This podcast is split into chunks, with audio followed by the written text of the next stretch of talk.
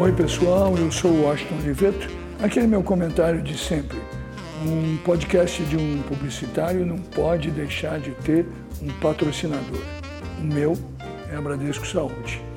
WCast segunda temporada, direto da minha casa. Bom, hoje no WCast eu tenho o prazer de receber meu amigo, ator talentoso, homem culto, cidadão do mundo, trabalhador, um monte de qualidades, do interior de São Paulo. Edson Celulari, bem-vindo. Ah, querido, prazer estar aqui com você. Prazer. Edson, a gente vai batendo papo. Você nasceu em Bauru, certo? Isso, em Bauru, aonde o Pelé aprendeu a jogar futebol. Também só ele aprendeu, ninguém mais. Ele não nasceu em Bauru. Ele nasceu em Três Corações, né? Em Três Corações. Mas Bauru é uma cidade do interior que é, é ela era um centro rodo ferroviário, onde tinha a, a questão do, do, trem que ia para Bolívia, enfim, é, o trem da morte chamado, e uma cidade que não tem rio. Então a indústria não se estabeleceu ali, é uma cidade muito, de muito comércio e de muitas universidades, faculdades. Então foi ali que eu nasci, ali que eu comecei a fazer teatro amador, aí saí dali e fui para São Paulo fazer a escola de teatro. Você sabe que tem uns bauruenses célebres, é muito variado, porque o Pelé acaba acreditado como bauruense. Isso, bauruense, é. Mauro Razzi. A mais famosa dona de bordel da história do Brasil, a Eni. Casa da Eni, famosa Casa da Eni. É, a Casa da Eni era um, um mito da geração do meu pai.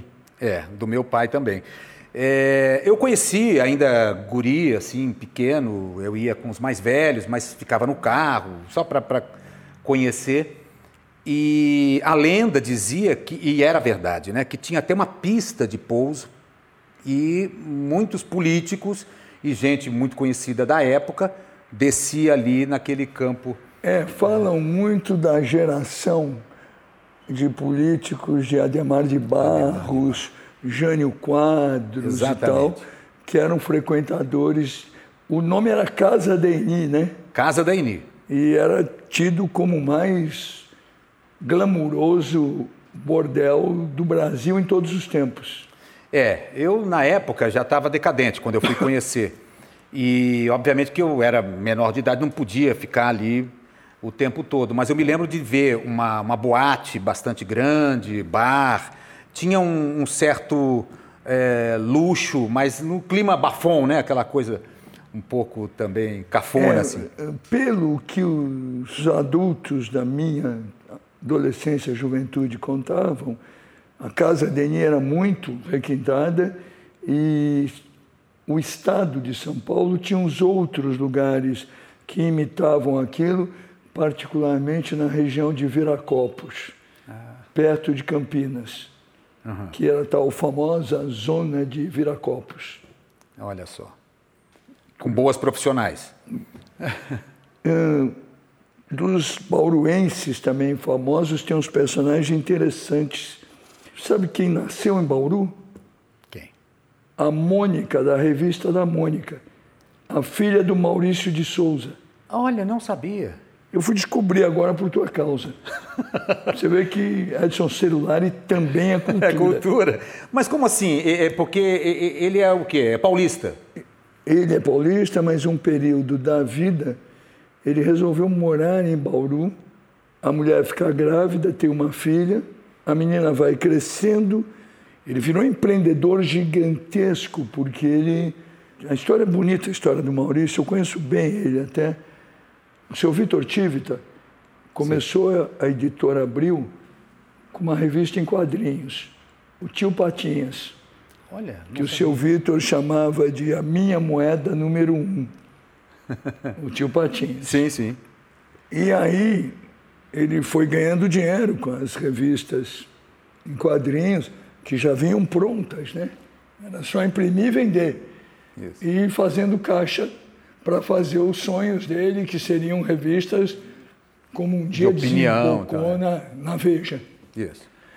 Aí, de repente, ele percebe que tinha um desenhista que tinha procurado a ele dizendo, olha, eu sou capaz de fazer umas revistas em quadrinhos mais brasileiras. E era o Maurício. Olha já com personagens como o Cebolinha, Cascão, o Cascão. Olha só. Na cabeça dele. E ele conseguiu. E aí, ele tinha a filha pequena, precisava uma líder, aquele grupo, ele falou, vai chamar a Mônica, que nem a minha filha, e fez a revista da Mônica. Que bacana. Hein? Mônica que hoje eu acho que é assim meio quem toca as empresas do pai, porque o Maurício fez cinema, fez muita coisa gráfica, fez muita coisa relevante, virou um grande homem de negócios. Isso. Nas proporções, ele virou um Disney brasileiro no trecho das revistinhas da Disney, sim, sim. não da Disneylândia. Claro. Mas que, que eu... honra para a cidade ter a Mônica, imagina, filha do Maurício, que Não, e o contraponto, né, de ter a Eni e a Mônica. Tem a Mônica. que é muito, é muito curioso, né? Aí depois Bauruense, a gente vai chegar no sanduíche, que é uma história muito boa. É, eu tenho algumas, é, uma versão pelo menos. É, o... Mauro Razzi, que eu tinha falado. Mauro Razzi, não há dúvida, o que deixa você no, na coisa do teatro com isso, um companheiro. Isso, exatamente. Palmeirinha. Ah, a, a Palmira do, do, do, Que a Ana Maria Braga descobriu. Sei. A cozinheira. Ela nasceu lá? Bauruense. E um dos pratos principais da Palmirinha é peixe. E Bauru não tem, não tem, não tem rio, não tem rio, não tem o rio Piracicaba, por exemplo. A, a, a Palmeirinha podia ser Piracicabana. Tem uma história engraçada sobre rio em Bauru. É, de um político, acho que não vale a pena citar o nome, e ele fazendo a campanha, porque vou trazer para Bauru a ponte sobre o rio. Alguém gritou, mas não tem rio. Trarei o rio também, primeiro o rio. Maravilha, maravilha, né? trabalhando um bom tempo na W Brasil, fazendo um grande trabalho, um desenhista brilhante chamado Gustavo Duarte, que ah. tem coisas publicadas no mundo inteiro, muito talentoso. Mas a área dele é o quê? Desenho como? Desenho? Ele é um cartunista. Cartunista. Cartoon. Ele foi o cartunista principal do Lance durante anos, Sei. fazendo coisas de futebol, de futebol muito boas. Tem trabalhos dele sensacionais. Depois eu te mostro um que ele fez de presente para mim, muito bonito, que mistura São Paulo com Rio de Janeiro. Você com a camisa do Palmeiras, é isso não? Não, eu de costas com a camisa branco e preta sagrada, número 10, como se eu estivesse desenhando e eu desenho os dois irmãos e continuo ah. e dá no Copan. Que lindo, que lindo. Porque era um artigo sobre São Paulo e Rio. Entendi. Que eu até dizia, né? Foi quando eu ganhei o título de cidadão carioca até. Que eu dizia que era para Veja São Paulo. E eu tinha que falar do Rio, porque eu tinha ganho o título de cidadão carioca. Uhum. E eu dizia que das grandes cidades do mundo, com milhões de habitantes e tal, São Paulo era a que mais se aproximava da beleza, porque era a única que ficava a 45 minutos de avião do Rio de Janeiro. E ele fez esse. Essa ideia caindo no. É, depois a, a Dani. Você tem né, aquele desenho do Gustavinho Duarte? Tenho, tá. São Paulo e Rio e então. Então aí tinha ele. Bom, a história do Bauru, sanduíches tem muitas lendas, né? Uhum. O próprio sanduíche diz a lenda que foi inventado por um inglês que era o Conde Sanduíche. E o Conde Sanduíche adorava um carteado. Essa é a lenda oficial do sanduíche. Ele gostava de jogar cartas, que era uma loucura, a ponto de odiar parar. E ele, para comer, comer, alguma coisa, ele criou o hábito de dizer assim, olha, pega aí duas fatias de pão e põe um presunto. Ou pega duas fatias de pão e põe um queijo e tal. E aí um dos companheiros dele apelidou aquilo de os sanduíches. Olha. Aquilo teoricamente meio que existia. Mas não tinha nome de sanduíche. E que ficou, é o sobrenome dele. Diz a lenda que isso é em 1700 e pouco. Não, é um fast food, é um finger food, e que deu o sobrenome dele por ser ele, quer dizer, que gostava de jogar. É, o, o Bauru, a história que eu conheço, e que dizem que é verdade, o lugar eu cheguei a conhecer, ele existe até hoje, claro que sem o mesmo carisma. O Ponto Chique. É. O Ponto Chique original era no Largo Paissandu. Paissandu. Quando eu era criança, meus pais iam ao a, a, o original do Ponto Chique no Paissandu, ele já existia na semana de 22. Caramba. Ele era frequentado pelo Mário de Andrade, Olha. pela Anitta Malfatti, por gente assim. E ele vai ganhando prestígio. Nos anos 30, devido a essa frequência. Mas é, era restaurante ou era sanduicheria? Ele era um misto entre restaurante, sanduíche, como ele é hoje.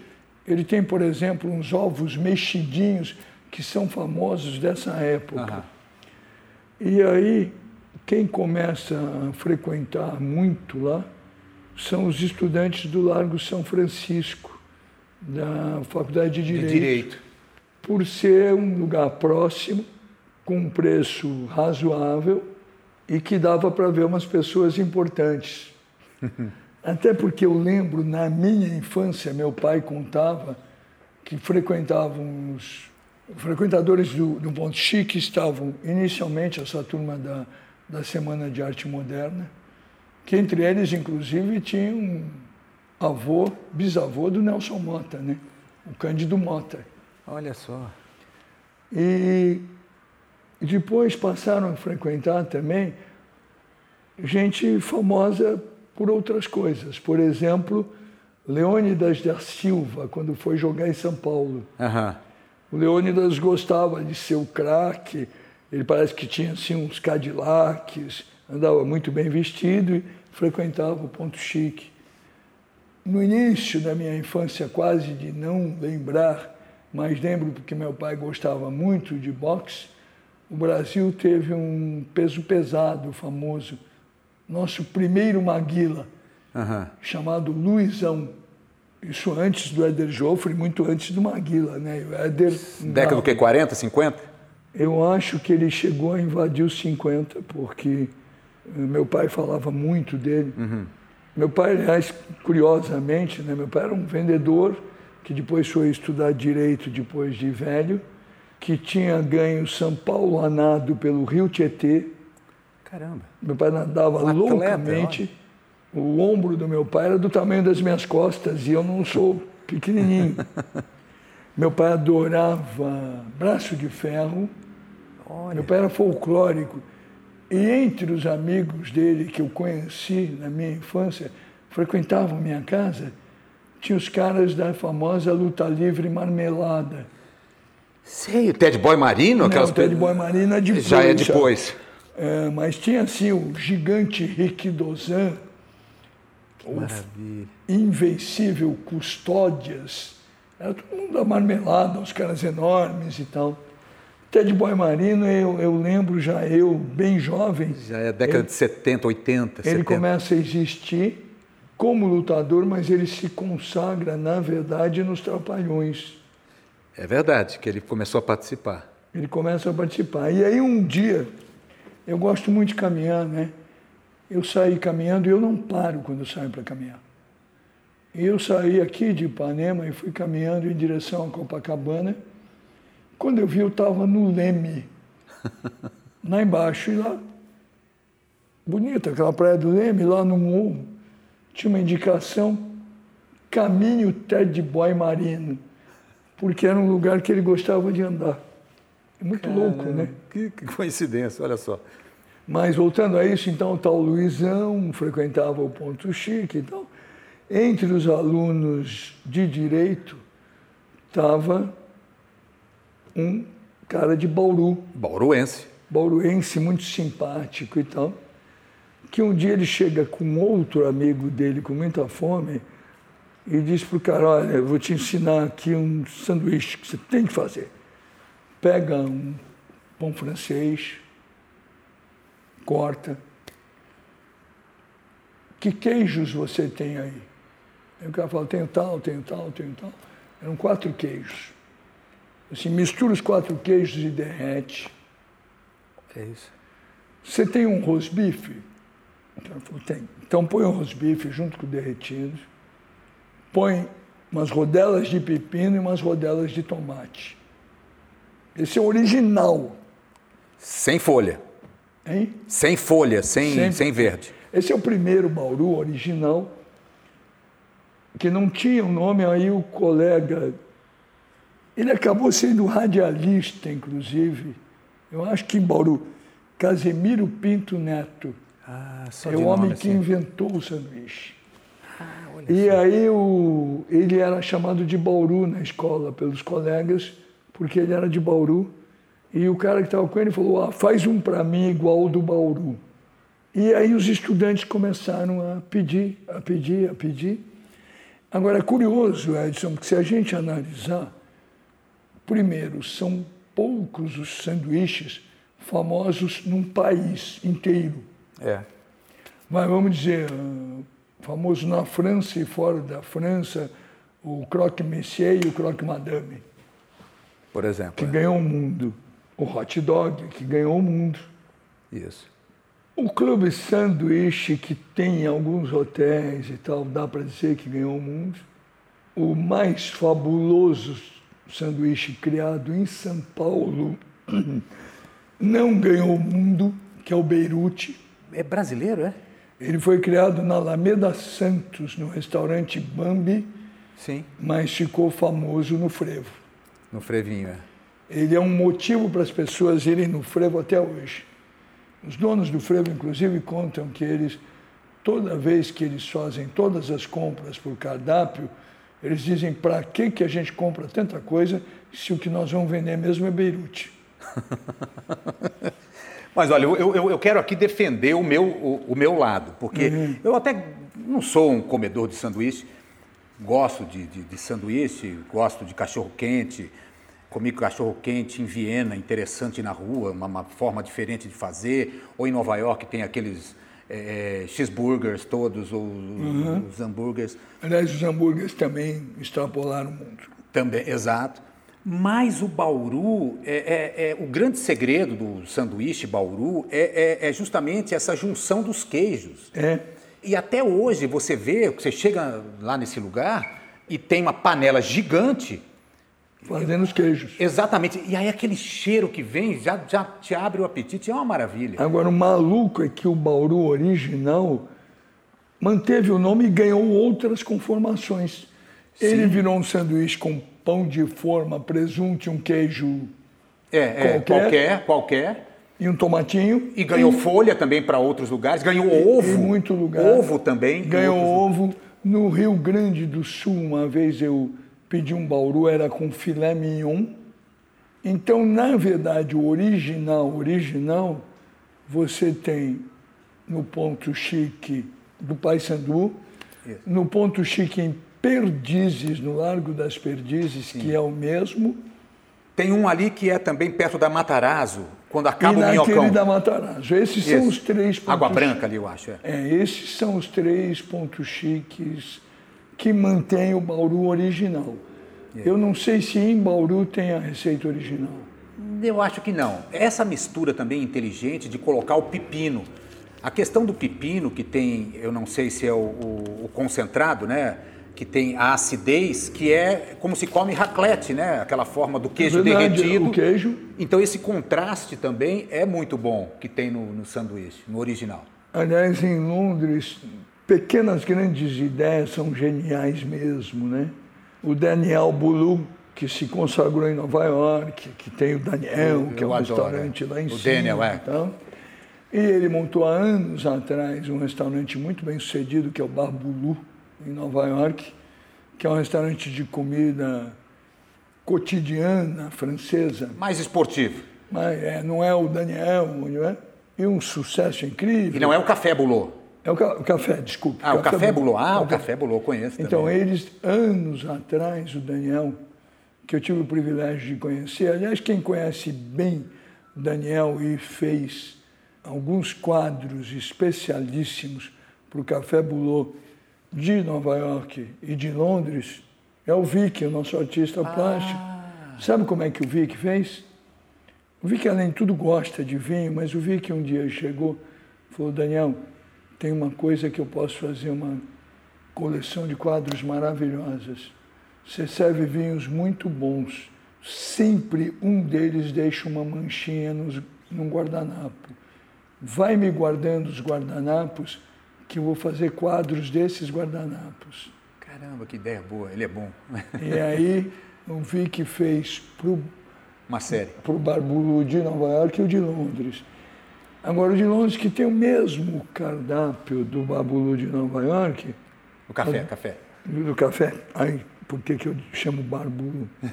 uh, o Daniel teve uma ideia genial, porque tem um prato todo mundo gosta, principalmente no, no inverno, e que em lugar nenhum você pode pedir sozinho, que é a raclette. Sim. O Daniel inventou uma raclette individual no Barbulu. Como é que faz isso? Ele já tem uma quantidade específica de queijo do pepino, disso, daquilo e tal. Tem uma coisinha para esquentar que ele traz. Individual mesa. E eu, por exemplo, vindo de reuniões e tal, no frio, indo para casa a pé, Cansei de ir para lá para comer uma raclette com duas taças de vinho. Ah, que delícia. Principalmente ele que serve ótimos vinhos em taça, coisa que em, em Londres taça. se serve. É, foi lá que eu, eu acho que talvez tenha sido é, a harmonização a, a, melhor que eu tenha feito em Nova York, foi no, no Bulô, no Daniel Bulô, no restaurante, que eles são muito bons, né? Os pratos são incríveis e eles harmonizaram com fizeram um estudo de, de, de, um tempo e aí quando você sentava lá era uma maravilha, cada prato se encaixando, eles são bons, eles são bons.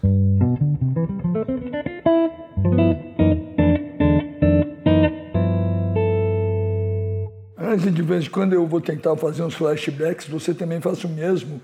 Me conta uma coisa, Edson, uhum. você lembra, você é um cara que come bem, gosta de comer bem, comidas de alta qualidade, cara é requintado sem ser pedante, o que é Sim. o melhor de tudo. Quando é que você gostou, começou a gostar de comida muito boa, de vinho e tal? Você lembra?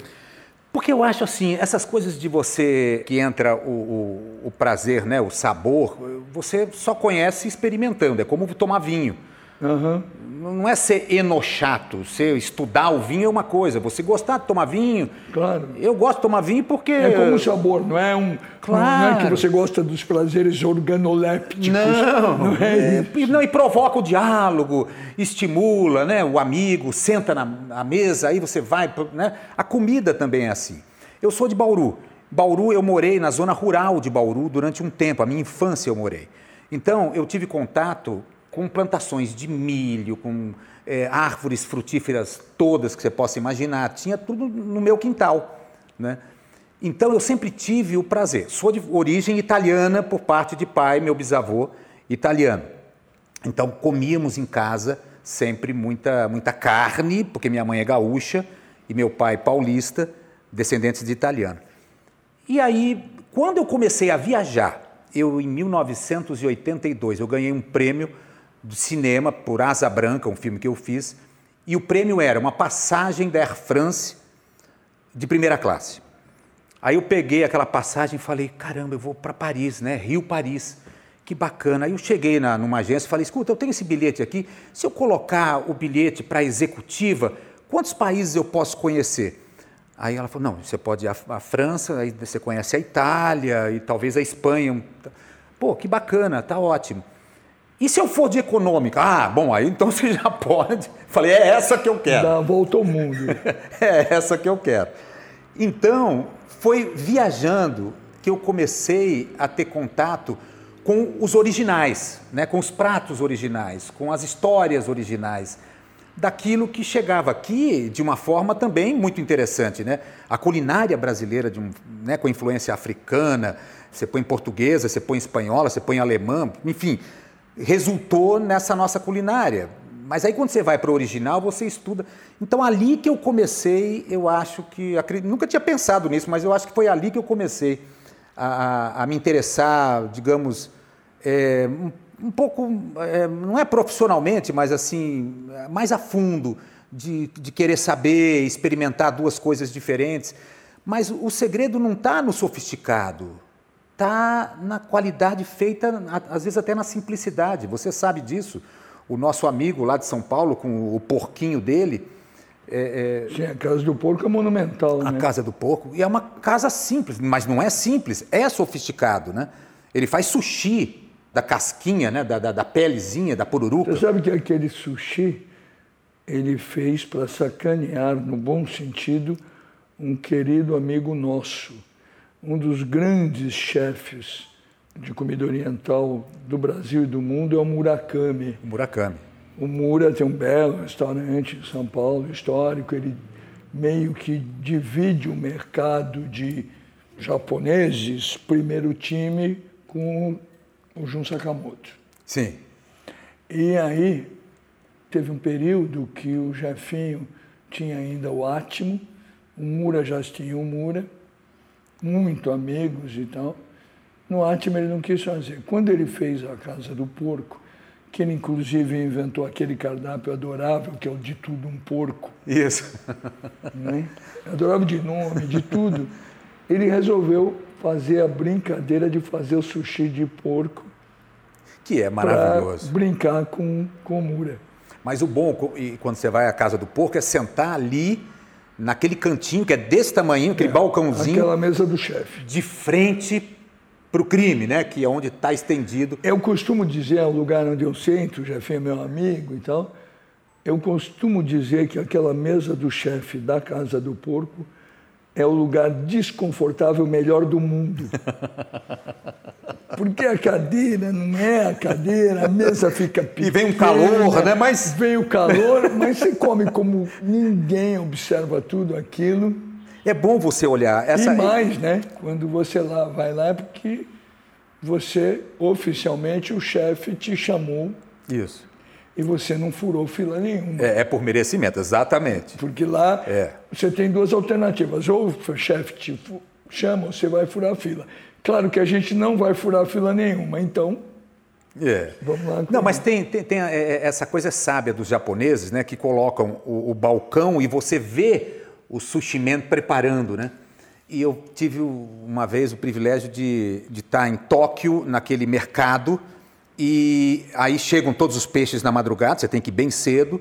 E ao redor tem vários pequenos uhum. é, sushis para você provar. E todos são feitos assim. Você só tem o balcão. Então você se senta e você vê o preparo.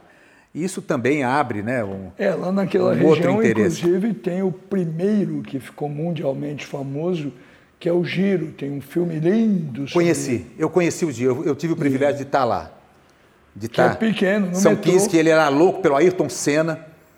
E ele, é meio, ele começou a noite meio mal-humorado. E, e, e, aí você tinha sempre que pegar pelo mesmo, é, com a mesma mão. Teve uma hora que eu fui pegar com a mão esquerda e, e ele falou, não. Aí você tinha que pegar, porque ele colocava na posição para você pegar direitinho já.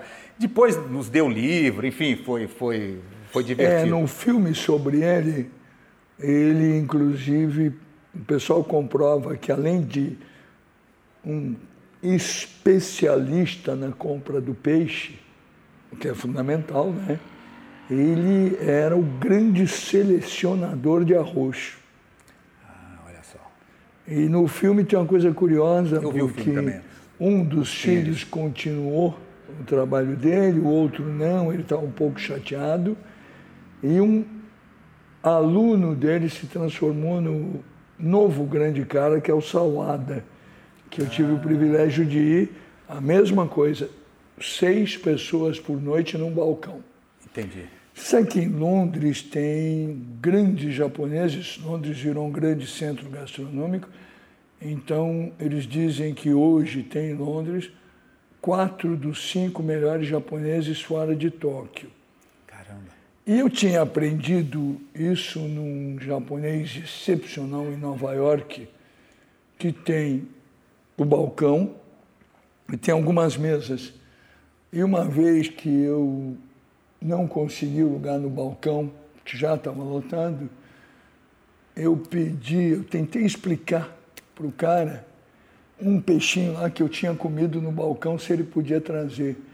E ele falou: esse só serve no balcão porque até a mesa ele perde o sabor. Eu não sabia que isso seria possível. Sim. E depois tive a confirmação disso conversando com outros japoneses. É, em, Londres, em Londres aconteceu um negócio com uma doideira também de, de competência, honestidade, tudo. Eu reservei, Patrícia estava com as crianças em férias no sul da França. E eu tinha ficado lá para trabalhar mais um pouco reservei com a devida antecedência, para mim e para um amigo meu, Guilherme Freire, dois lugares no Araque, que também era só um balcão para seis pessoas. A gente reservou e quando eu liguei para confirmar o Araque, ele me disse, olha, nós cobramos muito caro pela nossa comida, porque é impossível fazer na nossa qualidade só para seis por noite, então tem que ser caro. Falei, é claro, eu compreendo perfeitamente. Ele falou, e nós cobramos um caro suficiente para não viver do vinho nem do saquê. Então, se o senhor quiser trazer o seu vinho ou o seu Poxa. saquê, o senhor fique à vontade. Porque nós temos alguns saquês e alguns vinhos, mas se o senhor quiser trazer o do senhor. E aí foi curioso, olha, como tem gente séria no mundo ainda, né? Nós fomos, antes do jantar, comprar um vinho e um saquê no Hedonismo, que é uma loja de vinhos fora de série em Londres, já tem o um nome, né? Hedonismo. É tida como a maior loja de bebidas do mundo, particularmente de vinhos.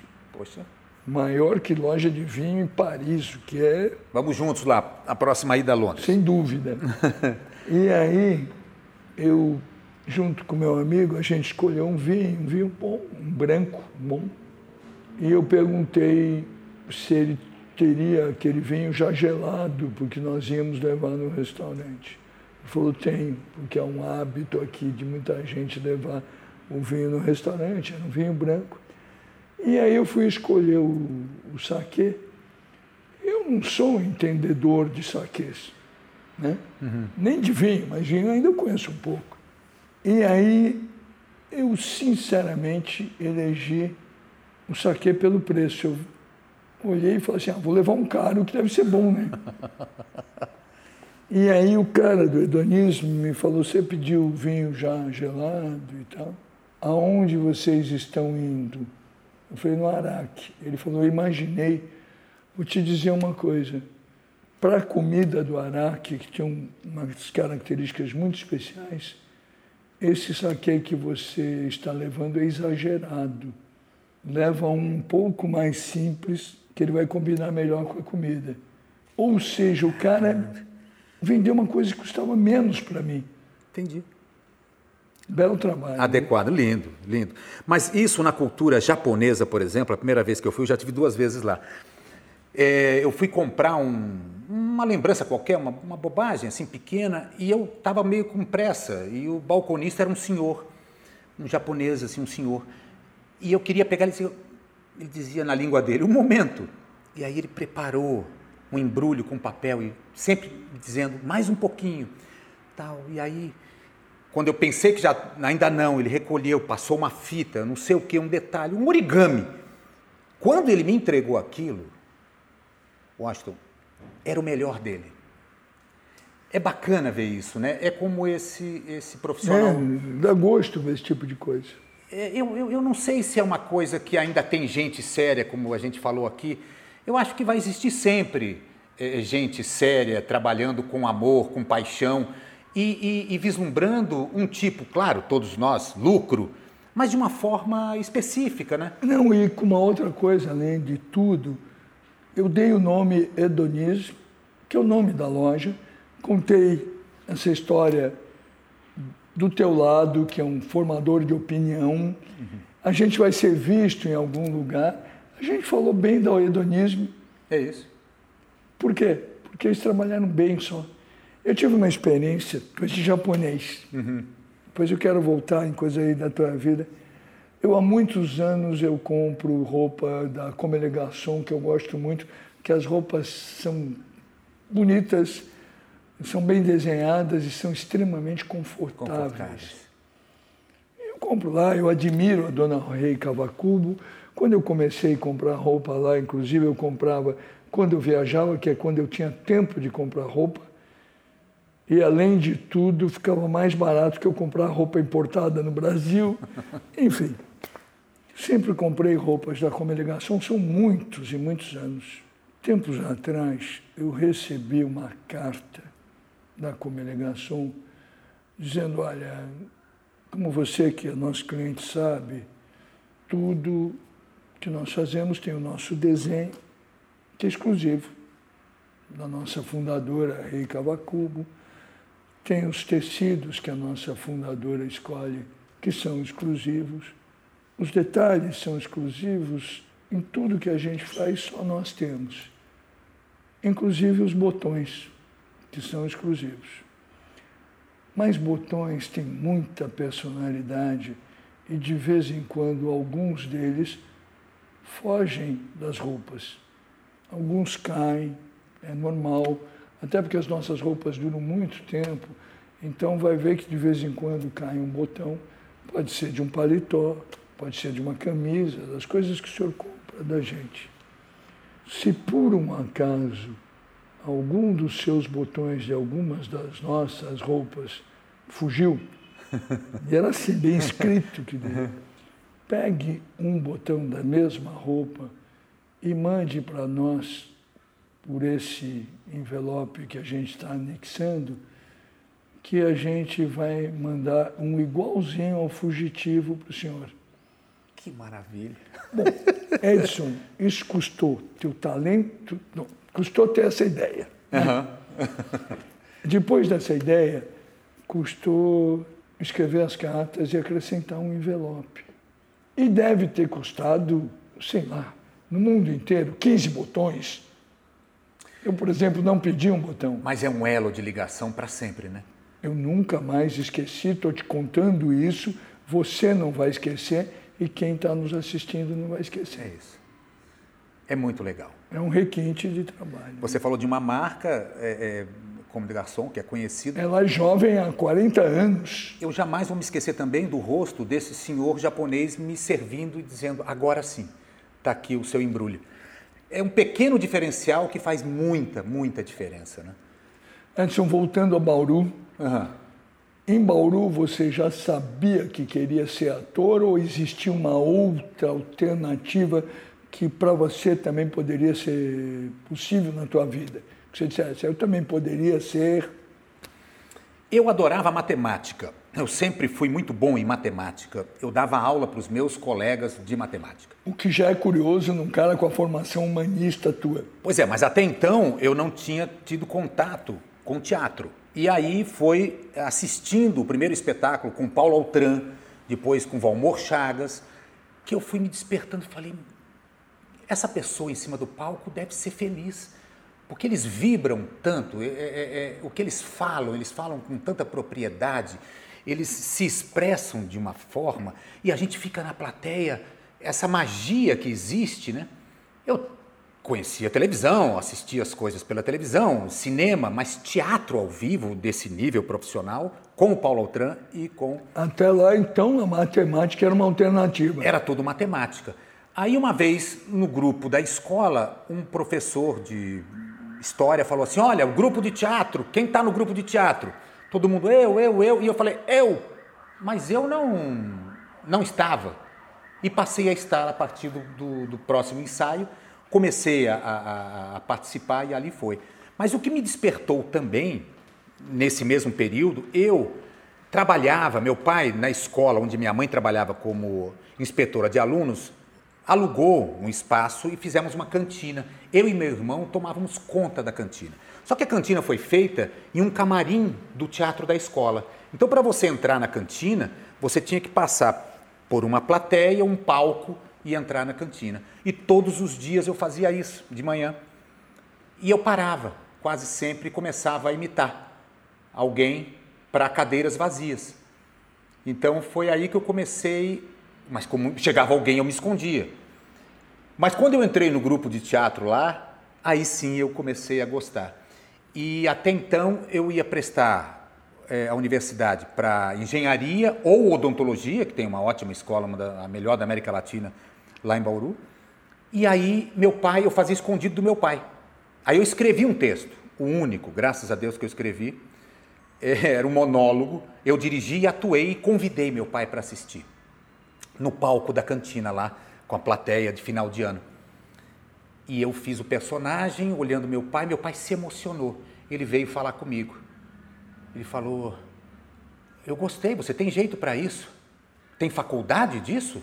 Legal, né? Porque normalmente para um pai, um filho dentista era mais prático naquela É o época. que ele queria. É, é. Era um homem muito simples assim.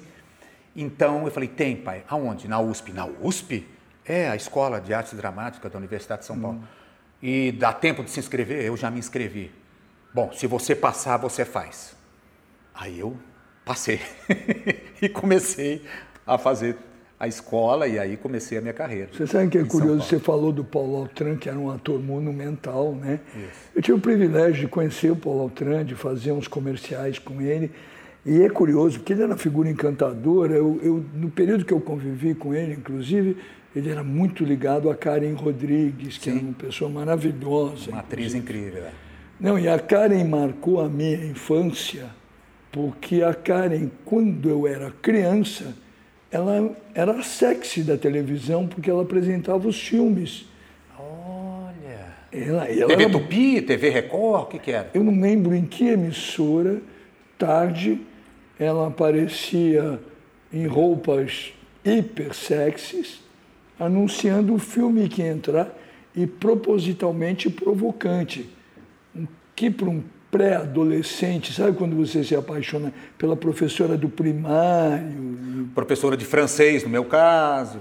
Então, e era a Karen. Depois eu vim conhecer a Karen aqui no Rio, porque eu fui num lugar que servia sanduíches dinamarqueses chamado Elsengård é, onde é que era isso mesmo? Era no Leblon. No Leblon, eu lembro No Leblon, existiu durante isso. um bom tempo. E estava a Karen com o Braulio Pedroso, a Marilda, que tinha sido mulher do Braulio, do Braulio, tinha sido uma mulher linda e tal. O Braulio estava impossível de prestígio, ele sempre teve prestígio. Sim, sim. E eu acho que ele tinha acabado de fazer o Rebu. O Rebu. Que era uma novela que mudava a cultura das novelas. Isso. Estava a Karen com o Braulio, que era amiga dele. Conhecia a Karen. E um amigo meu, Lawrence Klinger, que morava aqui, mas era um brilhante criador de publicidade. Aí eu conhecia a Karen e tal. Que eu fui rever depois com o Paulo Altran e era curioso, porque Paulo Altran era uma lenda e ele não era o tipo de ator que eu gosto, porque ele era ator daquela escola onde você via o grande Paulo Altran no papel dele. Isso, isso. E eu sempre gostei daquele ator invisível, aquele ator que some. Cellophane actor, né? que some o ator e isso. aparece o personagem. Mas é em gosto. Mas, obviamente, que eu reconhecia o talento absurdo dele. Eu lembro que uma vez eu fui ver Ecos com ele e o Everton de Castro. De Castro, com quem você trabalhou também, muita eu fui publicidade. fazer comercial com o Everton. Isso, isso. E o Everton era um ator que sumia. Exatamente. Era um ator que se escondia. Fazia o Homem-Elefante também. O Homem-Elefante e é. tal. E eu aí, pretencioso para impressionar namoradas, eu sou um generalista, né? Então, durante 15 minutos eu entendo profundamente de qualquer assunto. Depois some. Então eu falava do Stanislavski. Eu... Para o Paulo Altran. Não, para a namorada, mas com o Paulo Altran do lado, lá me dando um apoio, né? Que era normal, né? Não tinha... Mas era curioso, eu tive o privilégio de conhecê-lo. Não, o Paulo era é um grande ator e acho que influenciou muitas gerações, né? Essa turma que fez o TBC, o Teatro Brasileiro de Comédia, que viveram os grandes clássicos, e com repertórios assim. Por exemplo, Paulo, eu liguei para ele uma vez e falei assim: Paulo, vou fazer um Beckett com o Cacá Carvalho. Poxa, é, o Milor Fernandes traduziu, incrível. Ele fazia uma pausa no telefone e dizia: Eu fiz o primeiro Beckett no Brasil. Falei, ah, que legal! E tudo ele já tinha feito, e era verdade. Nenhum de nós terá um repertório como Paulo Altran. Ele fez muita coisa e ele é, começou até tarde. porque ninguém tinha feito antes, né? Então. Isso. Ele foi fazendo, né? É, fez Shakespeare, ele fez o, o, Rei Lear também, já com uma certa idade, fez Molière com uma certa idade. A última peça que ele fez, acho que era o Doente Imaginário, e estava num palco enorme, e ele dando os tempos de comédia, ele se deslocando, e já estava com 80 e, e poucos anos, hum. e lépido e fagueiro em cena. Aí eu fui conversar com ele, arrastava os pés. Oi, Edson, que bom que você veio. Era outra pessoa aquela energia da magia de estar no palco, né? Ele perdia depois, e, né? E aí ele ficava o real, aquele homem um pouco mais cansado pelo esforço, né, de ter feito uma é. peça longa, mas um, um, um senhor artista, né? Ah. Como temos, enfim, inúmeros, né? Nós temos notável, o... né? Uma coisa. É, e agora que ele fez essa coisa de fazer os primeiros é o caso da nossa amada Fernanda Montenegro. Ela fez o quê? Tudo tudo. É incrível. Nós fizemos uma, uma versão de Fedra, Fedra do Racine, dirigida pelo Boal, e viajamos. É, é um texto difícil, porque originalmente a história de, de, de Fedra e Hipólito é, é grega. É uma, uma peça pô, muito complexa, em versos. Aí foi feita pelo Racine, na época francesa, mais um degrau de dificuldade. O Milor traduziu mais uma vez o Milor, em versos brancos. E nós viajamos pelo Brasil, fizemos São Paulo, Rio, e era um sucesso popular. Claro, Fernanda em novela, eu na mesma novela que ela, a gente fazia, mas assim, 2.500 pessoas para assistir um clássico francês. E abarrotávamos, e as pessoas ficavam assim, ouvindo a gente falar, uma experiência com Dona Fernanda. A coragem, era a produção dela, corajosa. É, outro dia aqui com o Pedro Biel, no WCast, a gente falou de um outro lado do Milor que pouca gente sabe e que é extremamente valorizado em Londres. O Milor, além do escritor notável, tradutor monumental, Incrível. desenhista, tudo, Sim. né? Frasista. Frasista, tudo. Ele é o inventor do frescobol, né? Ele inventou o frescobol? Inventou aqui em Ipanema, porque ele tinha uma tese que o frescobol era o único esporte que existia, porque não tinha resultado nem competição. Ou seja, só dá para jogar frescobol e bem se o outro acertar também. Isso.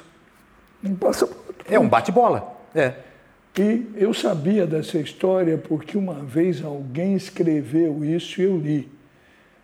Eu estava em Londres, na Coran Shop, que é uma loja bonita do Mr. Terence Coran, que tem uma loja que tem todo o mobiliário mais elegante, o objeto, livro, tudo que tenha a ver com bom gosto. E vi duas lindas raquetes de frescobol, as originais, com umas bolas originais. Eu sei porque eu jogava frescobol até no início do meu casamento com a Patrícia, nós dois jogávamos muito. E eu vejo aquilo à venda no lugar de design da Common Shop. E tinha umas informações que eram raquetes de frescobol, esporte criado no Rio de Janeiro pelo escritor, humorista, não sei o que, Amilor Fernandes. É, olha só. Que bacana. Você sabe que o frescobol foi a minha primeira paixão no Rio de Janeiro. Eu cheguei em janeiro de 1980 como um ator paulista e contratado pela TV Globo para fazer a primeira novela. E eu era meio tímido assim e tal, então para fazer amizade, eu comecei a jogar frescobol. Como eu sou de Bauru e a, a colônia japonesa é imensa, eu aprendi a jogar tênis de mesa. Que nem eu, o, o ping-pong facilita você jogar frescobol. Exatamente. Aí eu comecei a jogar e joguei num, num bom nível, digamos assim. E aí é, é aquilo, não, não, tem competição. Você tem que ter a harmonia né, e a afinação com o parceiro para fazer, enfim, um, um, jogo longo, digamos, sem a bola cair. Né? Então a bola está quase caindo, você tem que tentar devolver o mais redondo possível e assim. E eu fiz amizades assim aqui. Foi minha primeira paixão no Rio de Janeiro, o frescobol.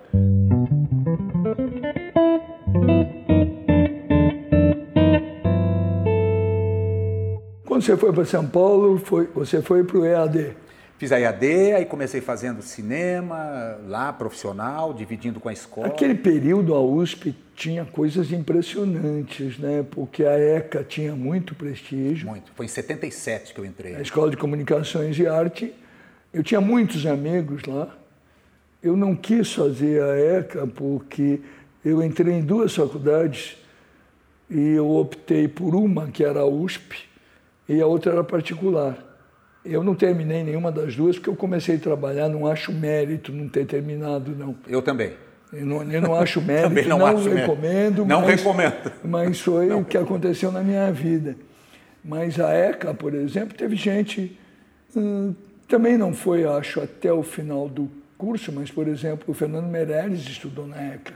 Ó, Marcelo Tassi. Não, Marcelo não, Marcelo estudou engenharia, o que também é uma coisa que você não imagina. Você olha para o Marcelo Tassi, e a gente é amigo dessa época, você diz assim, o Marcelo estudou engenharia.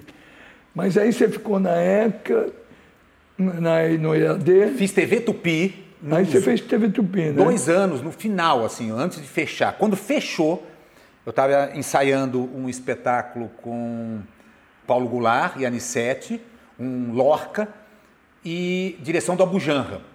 E aí eu recebi o convite da Globo. A gente estava começando a ensaiar. Jean é uma figura maravilhosa. Maravilhosa. É, maravilhosa. E aí eu falei com ele, com Abu. Falei, Abu, seguinte, eu recebi um convite do Rio de Janeiro, da Globo, para fazer um trabalho lá.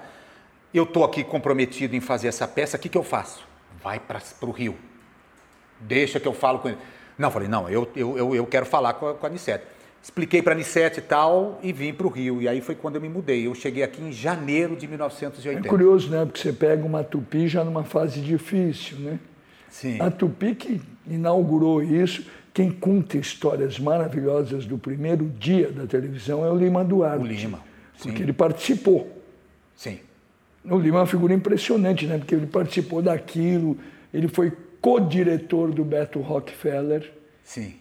Não, é um gênio. O, o- o Lima, como ator, né, a capacidade de improviso e para tipos brasileiros, né? Uma vez eu escutei dele uma coisa assim, sabe, Edson, eu, eu durante anos, trabalhando como ator, eu me perguntava se eu seria ou não ator. Depois de muitos anos, eu cheguei à conclusão que eu era ator. Aí a minha outra pergunta passou a ser: que tipo de ator? Aí, depois de muitos anos já trabalhando como ator e sabendo que, que eu era ator, eu descobri que tipo de ator, um ator brasileiro. E agora eu estou na fase, isso já faz uns 15 anos atrás que ele me falou, eu quero saber o que, que eu posso desenvolver nesse espaço que eu pertenço.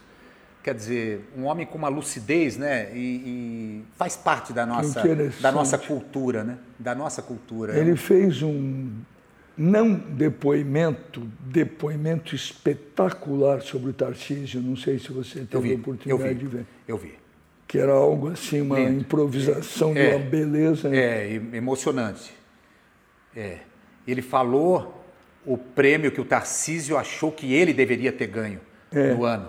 Né? Teve essa, essa generosidade do Tarcísio. O Tarcísio ganhou um prêmio que naquele ano o próprio Tarcísio reconheceu que quem merecia era o Lima. E ele conta uma história ótima que ele era o outro ator que sabia andar a cavalo para valer. Que o Tarcísio Era o sabia, mas que o Tarcísio era covardia, porque o Tarcísio tinha cavalo próprio, É bem isso. que é muito, muito mesmo. bom. Né? Aliás, que loucura, né? Essas duas mortes do Tarcísio e o Paulo José são Um dia de diferença. com um dia de diferença. Foi uma loucura, foi uma perda. O Paulo também era um ator diferenciado. O Tarcísio nem se fala. O Tarcísio foi eh, outra referência que eu tive também na televisão. O Irmãos Coragem, aquela primeira versão. O Tarcísio era o nosso Clark Gable, era o nosso galã, era o arquétipo do homem vencedor. É, é, né? Não, o, e a nosso prova herói. de que o galã pode ser um magnífico ator. Isso, exatamente, um, um herói, né? E o Paulo José, gaúcho, daquela forma, é o Invisível também, que fez sucesso popular é, é com aqueles tipos mais é, circenses, clownescos, é, aquela dupla que ele fazia, é, que eu não me lembro agora, Shazam e Xerife. Sim, né? Enfim. Mas veio também do teatro de Porto Alegre e do cinema. Ele fez lindos filmes. Hum. Ele próprio, ele com, com, com a esposa depois amado como diretor. Né? Amado, né? um homem sábio, generoso. Pisciano do mesmo dia que eu, 20 de março. Ah, que interessante. É, olha só. E que depois ele ficou é, limitado, né? Pela, pela a doença dramática, é, difícil, né? Difícil para um ator, né? Eu sempre digo assim, você imagina um ator, né? É, praticando um esporte, eu sempre, quando eu tomei consciência disso, eu, eu, tô, eu entrei mais devagar em todas as jogadas, em futebol, vôlei ou basquete.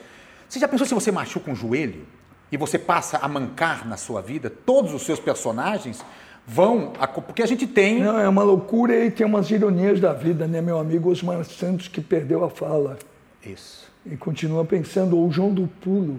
Bom, tive, teve aqui comigo um fenômeno de, da reinvenção nos WCasts, que é o João Carlos Martins.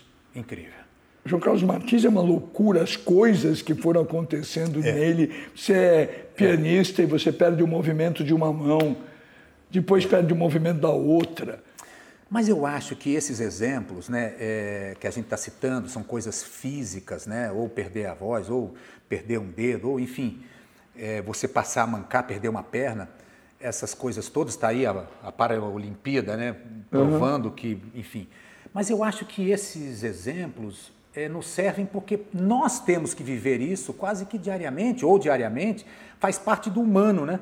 da condição humana, a coisa de você perder algo, que não precisa ser necessariamente físico, perder algo que você tinha e você deixa de ter Bom, deixa de ter aquilo, mas o que, que você pode ter além disso? O que, que você pode construir para conquistar? Né?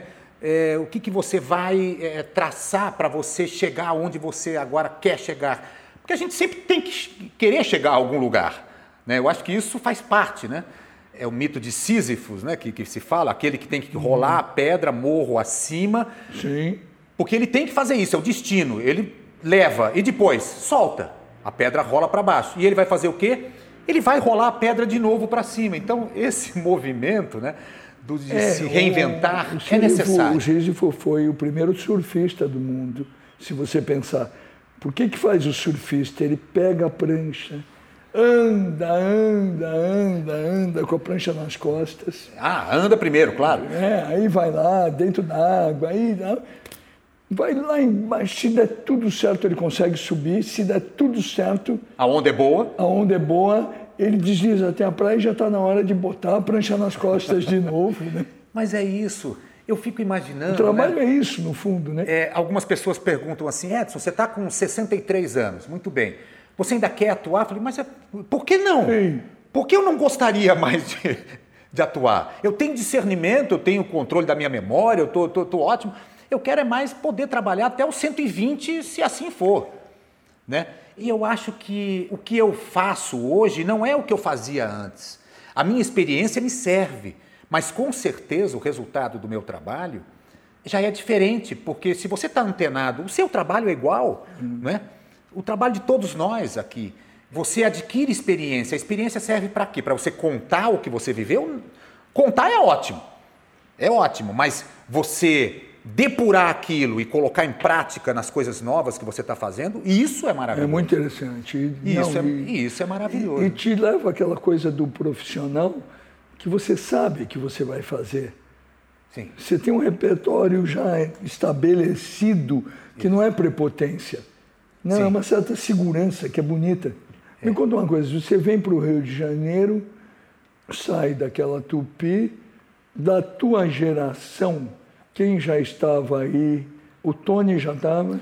O Tony é uma geração à frente. Tony, é, Fagundes. É isso que eu estou pensando. Tony, Tony e Fagundes. Os dois são já, uma já geração são, um pouco à é, frente. É, são 10 anos mais velhos que eu. Aí você tem o Zé Maier também, que é a geração deles. E não tem muitos. É isso que eu estava pensando, é curioso.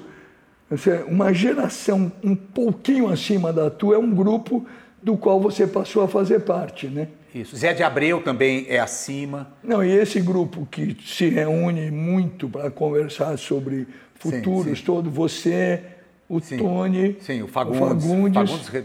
Durante três, quatro anos a gente se reunia semanalmente na casa dele para discutir o ofício, o segmento, enfim, é, coisas assim. O Tony é um, é um amigo querido também um piadista de primeira, de primeira. Ele conta histórias que você fala assim, mas é o Tony que a gente conhece, contando histórias, ele tem uma agilidade de, de para contar as histórias maravilhosas. Enfim. Uma coisa que eu observei quando você chegou, né, sem a câmera, e que eu comecei ontem conversando aqui com a Malu Mader, que gosta muito e sinceramente de você, uhum. é curioso, porque eu fiz isso como um comentário um passe, mas eu acredito nele. Os atores são das raças profissionais que eu conheço, possivelmente uma. Claro que existem as futricas, isso e aquilo, mas uma das raças que mais se goste e com diferentes jeitos de gostar em pessoas que a carreira não necessariamente foi financeiramente tão generosa ou a popularidade não foi necessariamente Sim. tão grande e eles se gostam, né? Sim, eu acho que tem uma coisa, é, Washington, que a gente cria famílias a cada trabalho que a gente faz. Né? Isso é um fato.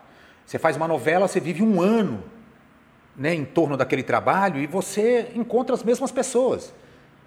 E de uma forma muito íntima, porque você representar um personagem mesmo que seja de pai e filho, por exemplo, eu sou seu pai, você é meu filho, há uma intimidade estabelecida que deve ser provocada e deve ser é, esmiuçada para poder render coisas interessantes né, na hora da cena. Então, é uma forma, talvez, de explicar essa união, que é um fato. Claro que tem essa coisa de que o exercício do, do ofício é, também estimula a vaidade, então você fica normal, sempre com a normal. coisa da disputa, mas a disputa eu, eu acho que não, não, não é uma coisa ruim, a disputa pode ser positiva, Lógico. ela pode te empurrar para frente.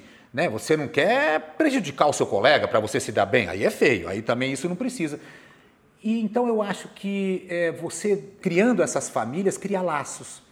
Por mais que você não encontre aquele colega de trabalho durante dois anos, mas quando você reencontra, você tem todo aquele elo novamente ali já pronto para você partir a partir dali né, uhum. para o novo trabalho.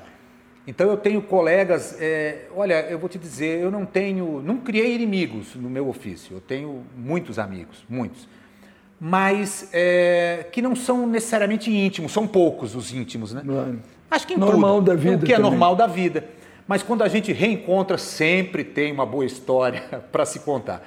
Às vezes, Dona Fernanda e eu nos encontramos, não agora, mas uns anos atrás, nós tivemos essa experiência da peça que eu falei, o Fedra, e a gente ficava lembrando das coisas ao redor desse espetáculo durante o tempo que a gente ficou, dois anos, três anos, e sempre as mesmas histórias, mas com ângulos, através de ângulos diferentes, e a gente ria e se divertia sempre. Então. Você sabe que eu já contracenei com ela, né? Como assim? É, faz parte da minha carreira, né? deixa, não, deixa eu te contar uma história muito uhum. engraçada. Ah, eu tenho muitos amigos no meio e tal. Entre esses meus amigos, o Silvio de Abreu é muito meu amigo. E eu, quando fui vice-presidente do Corinthians, que inventei o nome Democracia Corintiana, que na verdade eu não inventei, eu eu li, ele estava no ar numa expressão que o Juca Kfouri falou num debate, e eu captei o que o Juca tinha dito de um jeito diferente. E usou como título? É porque o Juca, ouvindo a, eu, o Sócrates, o Adilson e tal, está passando alguma coisa aí na rua, mas faz parte. Uh, o Juca falou assim, foi na PUC, uhum. onde tem um bom teatro, inclusive. É verdade. O Juca falou: se eu estou entendendo o que vocês estão falando, esse movimento aí de vocês é uma democracia de corintianos. Ele falou aquilo, eu falei: achei o nome, que precisava um nome para materializar. E escrevi no papel: Democracia Corintiana. Uhum. No outro dia eu pedi para o Petit que fizesse uma marca que lembrasse a marca do MDB, que era o partido de oposição, e da Coca-Cola para ficar pop. E assim deu aquele desenho da democracia corintiana. Naquele momento, o Corinthians já era a equipe mais popular, evidentemente, as duas equipes mais populares do Brasil eram Corinthians e Flamengo. Sim. Ainda são. Ainda são, e obviamente quando você tem o volume do Corinthians, significa que você tem a maioria dos torcedores ricos e dos torcedores pobres. A maioria dos torcedores intelectuais e dos torcedores analfabetos. Sim. Você tem os que se acham os mais machos e tem também os mais gays. Você tem essa maioria. Os nossos adversários, vamos chamar assim, ou os nossos inimigos de estimação, que são os palmeirenses, como você. Porco. Porco é da nossa época, nós que implantamos o porco. Ah, é? É. Existia um pouquinho, mas a gente implantou com uma boa sacanagem. Uma vez a gente pintou um porquinho de verde, uhum. pôs um P e entrou dentro de um zabumba da bateria da Gaviões e soltamos no estádio e a galera aí passou a repetir porco, porco.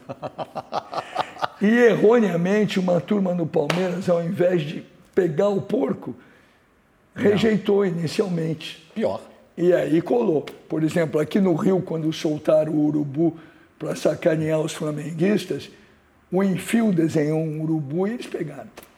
Mas, enfim, eu estou lá de vice-presidente de democracia corintiana, tinha essa coisa que os nossos inimigos de estimação e outros diziam que o Corinthians era time só de pobre. E eu precisava glamourizar a marca para vender o patrocínio. E aí eu criei um conselho da democracia corintiana que tinha a minha comadre Glória Calil para atingir a mulherada, a mulherada chique. Tinha o Boni, porque o Boni nasceu em Osasco e era corintiano, e para a gente ter uma, um pouquinho de Rede Globo. Claro. Foi assim que o Mário Gomes foi parar numa novela. Ah, ah. De jogador do De jogador, é isso. Foi nessa Uma época. novela do Silvio. Uma novela do Silvio. Aí tinha, nesse conselho, Tomás Souto Correia, que dirigia a Editora Abril, que Aham. tinha sérias dúvidas de quem era a bola, mas tinha simpatia pelo Corinthians eu precisava do Tomás. E tinha o Silvio de Abreu, que é corintiano. E aí o Silvio ia nas nossas reuniões e tal. E o Silvio me olhava, me olhava, me olhava. E o Silvio tinha um. O Silvio conhece cinema que é um absurdo. Ele assistiu. Se tem dois caras que assistiram muitos filmes que eu conheço, são o Silvio e o Daniel Filho. Daniel também. Todos os filmes. E o Silvio tinha um humor específico, você conhece bem ele. Conhece e ele resolveu, nas novelas dele, colocar alguns personagens reais. Ele embutia os personagens. Aí ele faz uma novela que eu acho que você estava faz muito tempo, mas acho que você estava, que era Sassaricando. Sassaricando, Você estava, né? Tá. E que tinha um publicitário feito pelo Marcos Frota. Sim, é verdade. E aí o Marcos o Silvio falou, olha, esse publicitário é um amigo meu, o Washington Oliveto.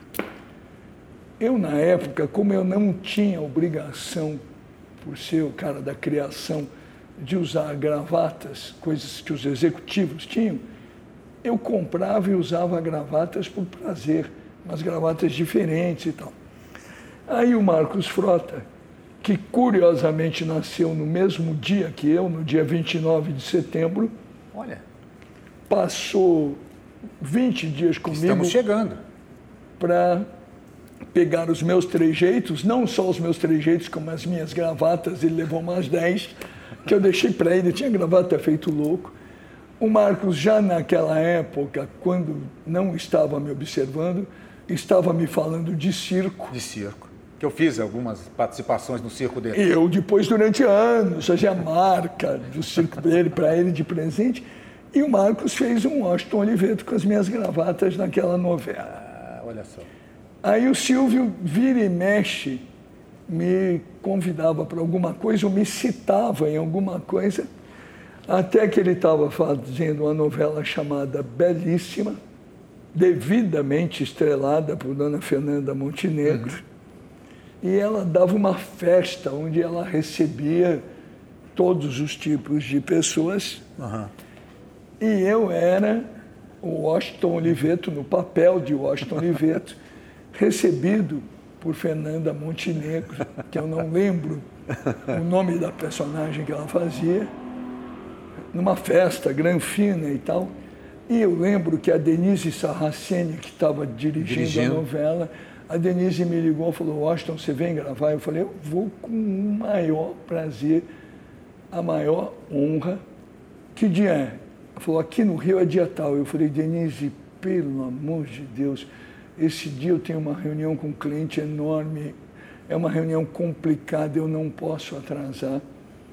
Ela falou, Washington, a gente, eu faço de tudo para você gravar, sem ter problema, não vai atrasar, te garanto. A gente, sei lá, faz duas tomadas, está mais que bom. Você entra e a Fernanda vai dizer, oi, Washington Oliveto, como Bem vai? Bem-vindo. Fala o teu nome e tal, e acaba. Eu falei, Denise, tudo bem, mas vai que ela erra. que era piada para se fazer. que é do dia que eu contracenei com Fernanda Montenegro, mas com o pé atrás. Vai que ela erra. Eu vi uma coisa nos seus espaços agora aqui, que você está se saindo muito bem em todas essas redes aí que você está entrando. E com uma curiosidade de garoto, eu estou é, é, vendo você acompanhando com muito entusiasmo. Mas que teve uma citação de que o Pelé teria sido escolhido como o atleta do século uma vez e que você teria por duas vezes recebido o título do publicitário do século. Então era o caso de perguntar: será que o Pelé é o publicitário do futebol? É, é, é, é, o Washington Oliveto do futebol? É, isso não fui eu é que muito inventei. divertido isso. Isso não foi eu ganhei o tal publicitário do século uh, de uma coisa que os americanos resolveram e era até uma votação meio direta e como todo mundo é vaidoso e competitivo, particularmente os norte-americanos da minha turma uhum. votaram todos em mim para não votar num outro americano. Essa que é a verdade. Então esse eu ganhei meio fácil.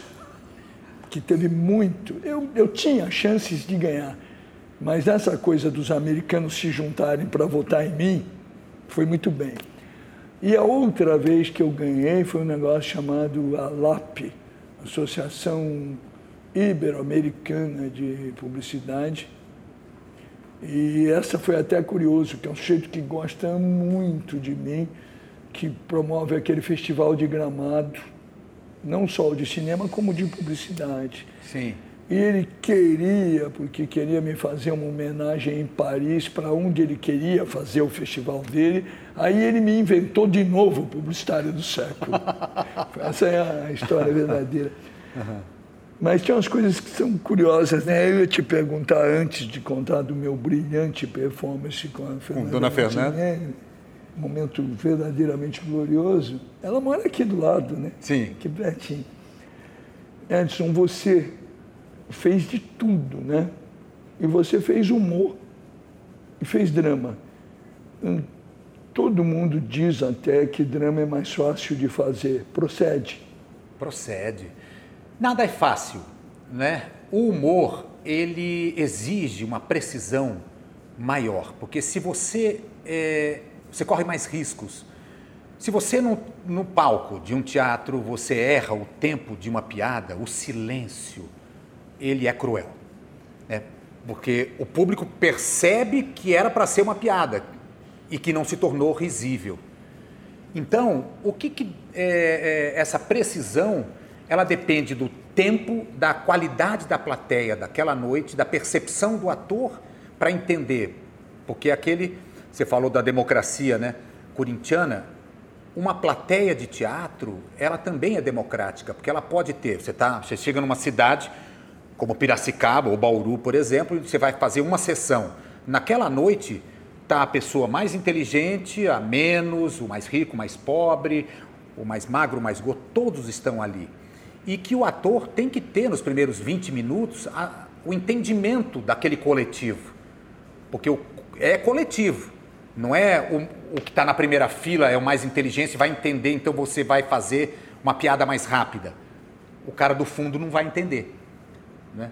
Então, eu acho que por isso a comédia ela exige uma identificação muito mais precisa. Você tem que desenhar não só o personagem, como também aquela circunstância, aquela ação com muita precisão para que a comunicação não tenha sujeira.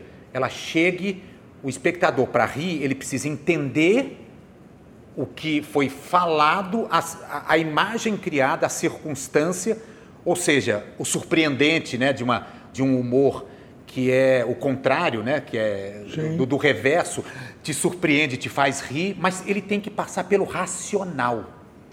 Né? Então, eu acho por isso o humor é mais difícil. E, e olha, de uma forma muito injusta, não se tem prêmios para comédia. Por exemplo, o Oscar não premia. É uma loucura. Nunca isso, premiou comediante com trabalho de comédia. Já premiou comediantes em trabalhos dramáticos, uhum. mas nunca fazendo humor. O que eu acho é, é um grande erro. Eu acho que. É... Da tua experiência, o que depende mais da qualidade do texto, o drama ou a comédia? Os dois. Eu acho é que igual. A... Igual, igual. Porque hoje os streamings né, mostram pra gente é um formato novo, que é a possibilidade de você não viver a coisa só do gancho, por exemplo, da telenovela, né? Que vem do drama, mas vem do melodrama, né? Do melodrama, quer dizer que são situações mais exageradas, né? São sentimentos mais exagerados. O melodrama é popular, é mais do que o drama, uhum. né? Então, para você escrever o melodrama, por exemplo, você tem que ter a coisa dramática, porém popular. Pegar situações familiares, dramas é, reconhecidos facilmente, né? E o drama, o objetivo do drama, fazer você raciocinar, pensar, refletir sobre algum tema. E o humor, obviamente, que pode ser o humor político, o humor físico, humor, enfim, tem vários, que também exige precisão na escrita. Mas eu acho que as duas coisas são. Você sabe que eu sempre achei e vou continuar achando o Chico Anísio, um dos maiores artistas da história da humanidade em todos os tempos. Também da história acho. da humanidade. É. Se você olhar o número de personagens espetaculares que ele fez, é. uh, você imaginar o número de vozes que ele criou para aqueles personagens, de trejeitos, de movimentações. Eu acho que chega a ser mais de centena. É uma loucura. É, é, é uma coisa eu, eu incrível. acho uh, o Chico realmente uma coisa espetacular. E curiosamente, e eu tive o privilégio de ficar amigo dele, tive a honra de quando ele quis morar nos Estados Unidos, assinar uma carta dos caras de notório saber que o recomendavam, sim, sim, porque sim. eu tinha ganho muito prêmio lá e tal. Gosto muito do Bruno, filho dele, que é talentoso, inteligente e tal. E é curioso, o Chico, que eu admirava de todo jeito, tinha um personagem que eu sabia que ele gostava e que eu não gostava, porque era o único personagem dele não humorístico, que era um mendigno, ah. que era um mendigo triste, é, que falava umas é. coisas, mas era melancólico, falava coisas Sério, e eu sei que eles, por Ele algum gostava. motivo, gostavam daquilo. É, mas eu, eu me lembro do Coalhada, por exemplo. Não, eu me lembro né? da que falava com o presidente, a gaúcha, Sim, maravilha. que era maravilhoso. Ou, ou o Bozó, ou o Alberto Roberto, que era o galã antigo que falava com Você aquela... sabe que o Alberto Roberto, eu acabei participando indiretamente de uma loucura. O Alberto Roberto era inspirado num cara de rádio brilhante que existia em São Paulo. Não era o Alberto Roberto, era o Roberval Taylor, que era, Sim. que era inspirado no Hélio Ribeiro, um radialista que falava assim, ouvem a Rádio Bandeirantes de São Paulo, Bandeirantes cada dia melhor do que antes. Que antes, é. E ele traduzia as músicas, enquanto as músicas tocavam em inglês, Ah. a pé da letra.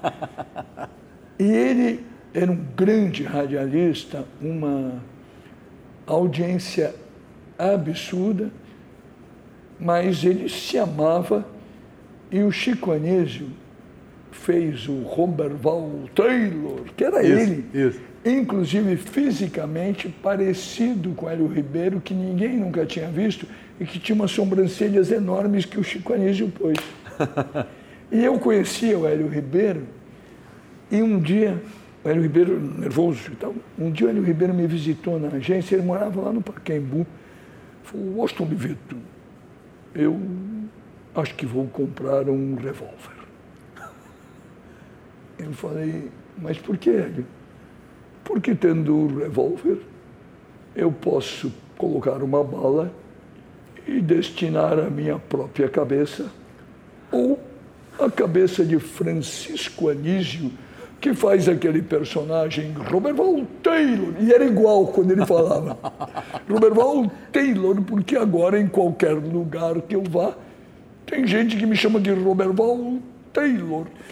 E outro dia mesmo, foi agora, final de ano, esse pessoal que vai pedir as caixinhas de Natal, e um deles que foi lá na minha residência, tocou a campanha, eu atendi, falei, leve este dinheiro e tenha um Feliz Natal. Meu filho, ele olhou para mim e falou, Roberval Taylor. e eu vou matar Francisco Anísio. E eles não se conheciam. Eu falei, Hélio, é a glória ele ter te imitado. Ninguém parodia, ninguém imita um desconhecido. Você tem certeza? Que maravilha, que maravilha de história. E aí eu falei, e o que você faria? Eu falei, convidaria o Chico para fazer o teu programa Um Dia Juntos, Hélio Ribeiro e Roberto Taylor. E o Chico, evidentemente, aceitou, ficou amigo dele e fez um dos mais espetaculares programas de rádio da história da humanidade, inclusive porque o Chico ele tinha inventado um negócio, coisa de gênio, né? Que era ping-pong transmitido pelo rádio. que era, eu nunca esqueci, porque era a partida entre Bituca e Pituca, transmitido pelo Robert Val Taylor. Então, o Robert Val Taylor disse assim, vai começar a partida entre Bituca e Pituca. Começou Bituca Ping, Pituca Pong. Bituca Ping, Pituca Pong, Bituca Ping, ponto para Bituca. E ele fez tudo isso com o Hélio Ribeiro. Existe isso aí, esse programa? Exi existe Já um tem programa memória? em algum lugar, porque tem um memorial em homenagem ao Hélio Ribeiro, que Ah, que merece. legal. Um cara que revolucionou o rádio em São Paulo. Que legal. E tem uns discos. Anísio fez de tudo, ele fez uns discos de humor que vendiam muito. Eu, eu, eu, eu tive cassetes, assim, fitas cassetes, eu tinha. Ele, ele tinha um, um jogo de futebol que ele transmitia e que tinha uns jogadores, então ele fazia uns sons e a bola e as coisas de futebol misturadas, que eram coisas que ele fazia nos shows, no, Sim, no, é. no teatro. né? Aqueles monólogos dele eram um absurdo. Não, que ele fez durante anos também no Fantástico, né? Aquelas Verdade. aberturas, os E comentários. existia, quando eu era menino, um prêmio, o primeiro troféu imprensa, vamos chamar assim, chamado Prêmio Roquete Pinto, Sim, lembro. que ganhava assim, melhor cantora, e ganhava o Roberto Carlos, melhor cantora, Elis, e todos se apresentavam, era tudo gente. Isso. E quem encerrava com um monólogo e roubava o espetáculo Chico. era o melhor humorista Francisco Anísio. Terminava com um monólogo dele que, Não, ele era bom. Aquele painho que ele fazia, nossa, ou aquele vampiro, Baiano e os Novos Caetanos. os baianos, exato. O vampiro, é, Minha Vingança Será Maligna, que ele fazia umas vozes. Ele tinha um corno também, que era o Coronel Limoeiro, casado com a Maria Tereza. É, é mentira, Terta. Não, é, não, o primeiro, o pioneiro dos cornos foi o Coronel Limoeiro. É mentira certa, era- ele era mais mentirosão. É, é, era um outro coronel. Não me lembro. Não, sensacional. Quem é mais difícil para conviver no cotidiano? Ator ou atriz? Ator ou atriz, eu acho que os dois são difíceis e os dois são adoráveis. Por, quê? Por que, que você vai criar o feminino do- diferente do masculino? Não acho que não. Não, é uma pergunta, te digo por quê. Eu uma vez, eu namorei atriz, e eu uma vez tinha um amigo meu que estava namorando uma atriz absurdamente competente, atriz de teatro dramático. Como eu vou contar essa história, não estou autorizado, eu não vou citar o nome dela. Uhum. Eu já tinha namorado a atriz e tal, e ela fazia uns espetáculos difíceis e tal. E um dia eu falei para ele, ele ia toda noite no espetáculo, e eu para fazer a alegoria, falei, olha, ela vai te levar à loucura porque vai acontecer o seguinte, você é executivo de uma grande empresa, e ela é uma atriz. Você vai ver todas as noites o espetáculo, o espetáculo vai terminar relativamente tarde. Aí você vai ter que ir lá para o backstage, para o camarim, aí tem uma fila de gente que vai querer cumprimentá-la, alguns colegas, inclusive, que gostam dela, felizes. Outros, se o espetáculo estiver muito bem, com uma certa inveja, vai ter isso e tal. Isso vai demorar um tempo. E aí, quando terminar tudo isso, vamos torcer para o espetáculo estar tá indo bem, então vai demorar mais tempo.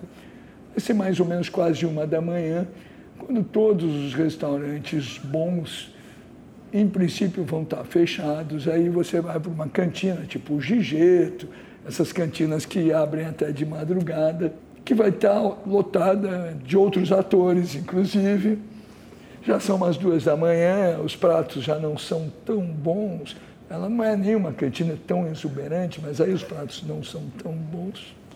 E aí você pede os pratos, aí de novo vai ter aquela coisa de alguns se aproximam da mesa para dar parabéns, outros dão alguns parabéns que você sente que não é tão sincero e tal.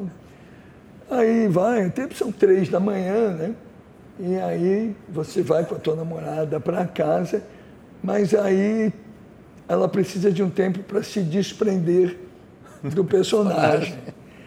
Esse gesto de se desprender da personagem demora uma hora e meia, por aí e tal. Já estamos às 5 e 15 da manhã, e aí periga ela querer sexo mais do que normal, né? E você vai para o escritório às sete e meia da manhã, você vai morrer com essa moça. Essa era a minha brincadeira com ele. Claro que você falou de um executivo com uma atriz, mas se forem dois atores já pode melhorar. Jamais, jamais. E também há tipos diferentes. Eu acho que tem aquele tipo de ator que realmente leva o personagem para o restaurante e para casa. E, e, aquele que não, eu sou aquele que tiro o personagem, deixo Mas ali perguntando assim, no o, figurino. O ator homem, ele leva mais personagens para casa que a mulher ou a mulher? Não, eu acho é que é igual. Eu acho que depende da, da complexidade de cada um, do, da relação que tem com o ofício, como aprendeu, como é importante para ele ou para ela. Eu acho que é relativo. É, eu conheço atores e atrizes dos dois tipos. Eu acho que se divide um pouco. Isso tem mudado com o passar do tempo ou não? Não, eu acho que é, é, é algo que faz parte de um processo criativo. Né? É, no seu setor, por exemplo, eu acho que tem aqueles que, é, observando um, um filme ou uma, sei lá, um, um, uma, um diálogo político entre dois colegas, tira uma grande ideia para um anúncio. Ah. Não é? Pode ser. Os, os atores também são um pouco assim. E pode ser que um outro colega seu tire de uma outra forma. Os atores também, alguns são sofrem para criar, sofrem. Eu acho que todo processo exige disciplina, mas você tem que saber qual é o seu.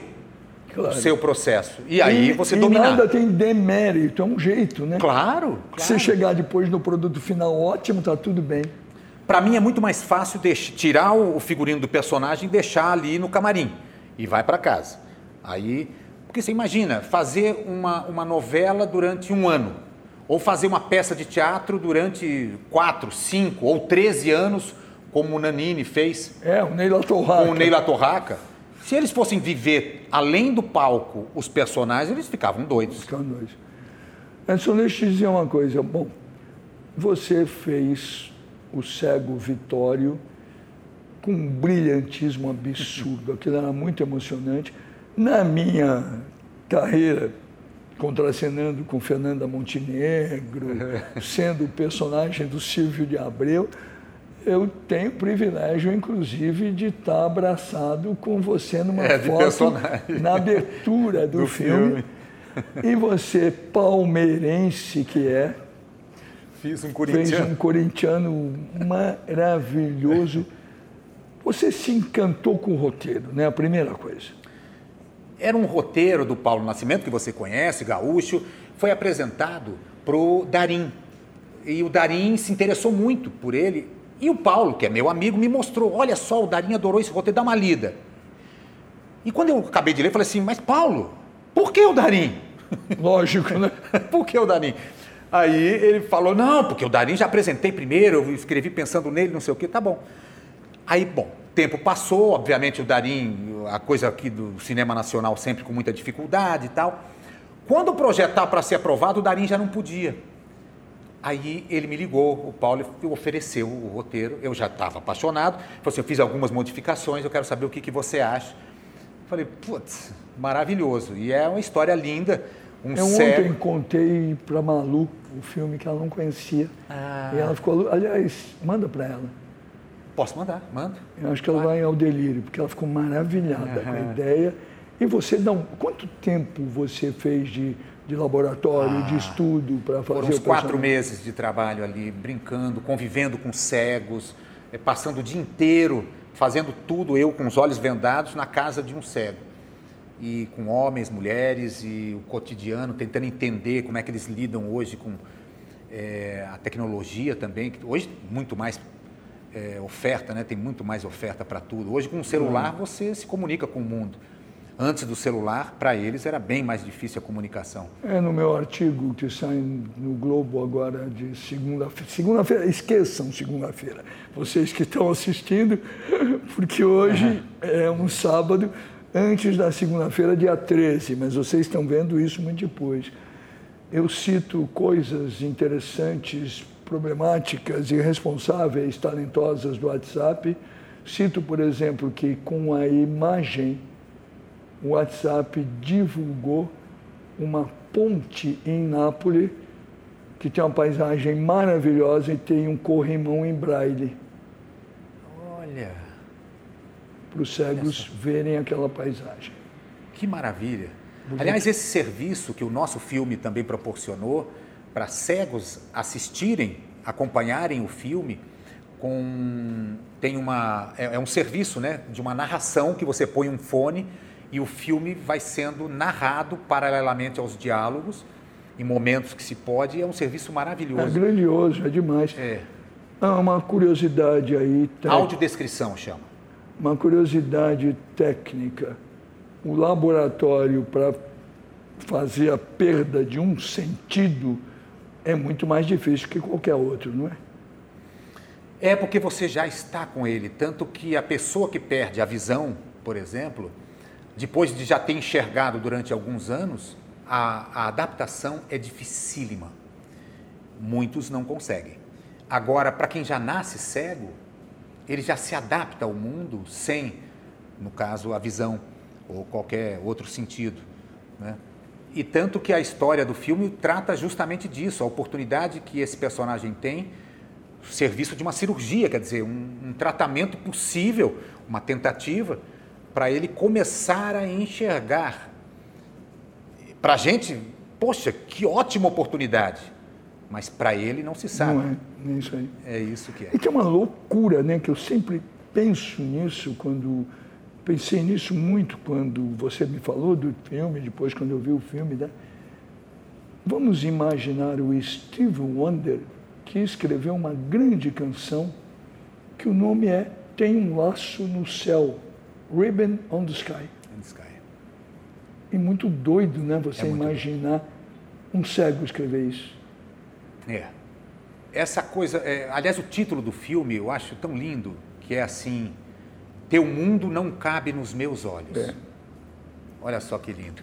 Essa capacidade do imaginário, né, da, da, da imaginação, você citou o Steve, tem gente que tira, cegos que tiram fotografia, sabia? Tem isso, tem. tem Você sabe que eu tenho um querido amigo que enxergou praticamente nada um grande período da vida se transformou num dos maiores concertistas do mundo e hoje enxerga, que é o Marcelo Bratic. Ah, ele teve um, um... Marcelo, devido ao fato de não enxergar, ele canalizou o talento dele para a música, que era onde ele queria, e não foi ser arquiteto, uma característica da família dele, que desde o avô dele, que foi da Semana de Arte Moderna, o pai dele e tal, e ele queria ser músico, ele é um dos grandes concertistas do mundo. Que loucura, né? Ter que enfrentar isso. É uma coisa muito doida. Não. Mas olha, eu recomendo, aliás, não só recomendo aqui, como na semana que vem, nas recomendações do WCast. Aí, semana que vem, gente, é no dia, na sexta que vem, que é dia 18, 17, o filme recomendado é o filme do Edson, que eu escrevi isso anteontem. Ah, olha só. Teu mundo não cabe nos meus olhos. É, Tem a Soledad Villamil. Aliás, é uma coisa curiosa, você falou, né? Que ele, conhece, ele chegou a enxergar a esposa um tempo depois. Um dos motivos para esse personagem chegar a essa possibilidade de um recurso da medicina e fazer uma cirurgia é que a esposa, casada com ele, o conheceu cego, esse personagem feito pela Soledad Villamil, essa atriz uhum. argentina uhum. incrível que faz o filme com a gente, é a vontade dela como mulher de ser vista, vista por ele. Fica né? claro né? no filme. Então é bonito e ela luta, é, fala assim: eu quero que você me veja se você me acha bonita. Eu quero ser vista por você. E ele diz, mas eu te vejo, mas enfim, aí são os conflitos do filme, da história. É, são duas últimas coisinhas. Logo depois do filme, você teve um problema de saúde daqueles que Foi. assusta é. e superou muitíssimo bem, né? Você está mais bonito, mais feliz, mais alegre. O Edson é. teve Sim, um câncer linfático, né? É, o não Hodgkin, é, descobri logo, é, é assustador, é assustador, uma doença que levou meu pai, enfim, e até um tempo atrás era mito, né? Você nem falava o nome, morreu daquilo, é. né? E aí eu tive acesso a uma medicina extraordinária, num hospital de São Paulo, incrível, profissionais incríveis. Eu não sabia que a gente já estava nesse nível de medicina, porque eu nunca tinha uhum. frequentado um hospital até então e fiquei surpreso com um tratamento, um protocolo pronto. A minha sorte foi que era uma tipologia conhecida e com protocolo pronto. E aí eu tinha 90%. Não, eu lembro que você, com muita coragem, muita postura, se enfrentou a coisa. Eu lembro quando você contou para os amigos, quando você não escondeu, mas também não divulgou. Foi. Eu vivi, eu me permiti viver aquilo, é. Depois um dia eu te encontro subindo a Doc Lobo, Foi. você estava no meio do tratamento, Isso. e bem. É. Ótimo. Careca e, e vivendo a, aquilo. Porque é, é, meio como a pandemia agora, né? É muito engraçado a gente pensar que a vida para, né? E, e quando eu fiz aquele tratamento, para mim parou também, né? Eu não podia trabalhar, eu tava, claro. eu fiquei famoso ficar de molho mas a cabeça funcionando, né? É como agora. Você, eu estou muito criativo durante a pandemia, como fiquei lá naquele período também. Eu comecei a criar projetos e realizei alguns e estou pensando em outros.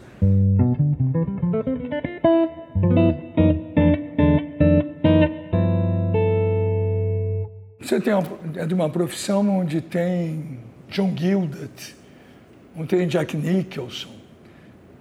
Enfim, tem tanta gente com um pouquinho mais de 63 anos de idade que você é um garoto. né? Quais são os planos para o futuro? Ou continuar fazendo desse jeito já é tão gostoso? Olha, é, uma vez o Paulo Altran e Dona Fernanda falou a mesma coisa para mim, dizendo que no nosso país, se a gente quisesse fazer uma carreira é, com bons personagens, a gente teria que se autoproduzir né, no teatro. E isso eu fiz e isso eu faço. Né?